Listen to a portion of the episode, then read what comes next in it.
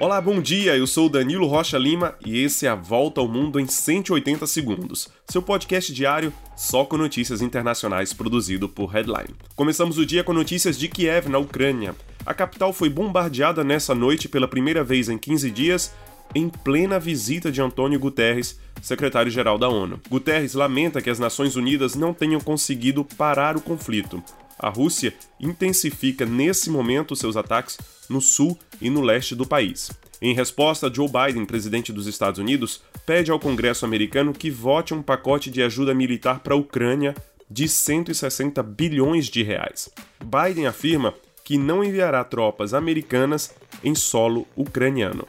Enquanto isso, desde o início da guerra na Ucrânia, Suécia e Finlândia têm se movimentado para se tornarem membros da OTAN, mas o processo leva tempo. A OTAN declara então que ambos serão acolhidos num processo rápido para que a segurança desses países seja reforçada logo.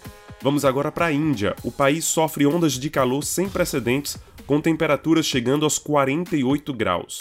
Vários incêndios aparecem em todas as partes, inclusive em depósitos de lixo no subúrbio da capital Nova Delhi. Cientistas dizem que o fenômeno causado pela atividade humana e o aquecimento global podem se tornar cada vez mais frequentes.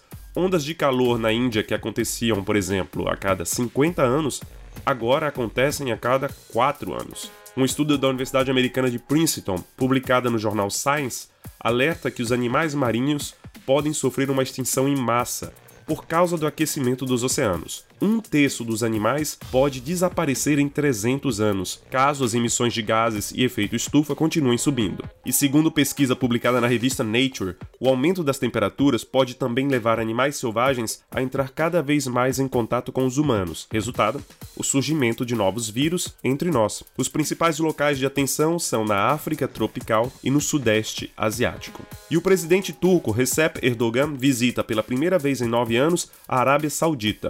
Em tempos de dificuldades por causa do petróleo e do gás na economia turca, Erdogan procura se aproximar do maior produtor de petróleo do mundo. Ele procura reduzir, para não dizer que deixará de lado, aquelas tensões criadas desde o assassinato em Istambul do jornalista Jamal Khashoggi.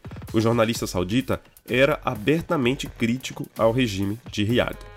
E terminamos com notícias da República Centro-Africana. O país é o segundo no mundo, depois de El Salvador, a adotar o Bitcoin como moeda oficial.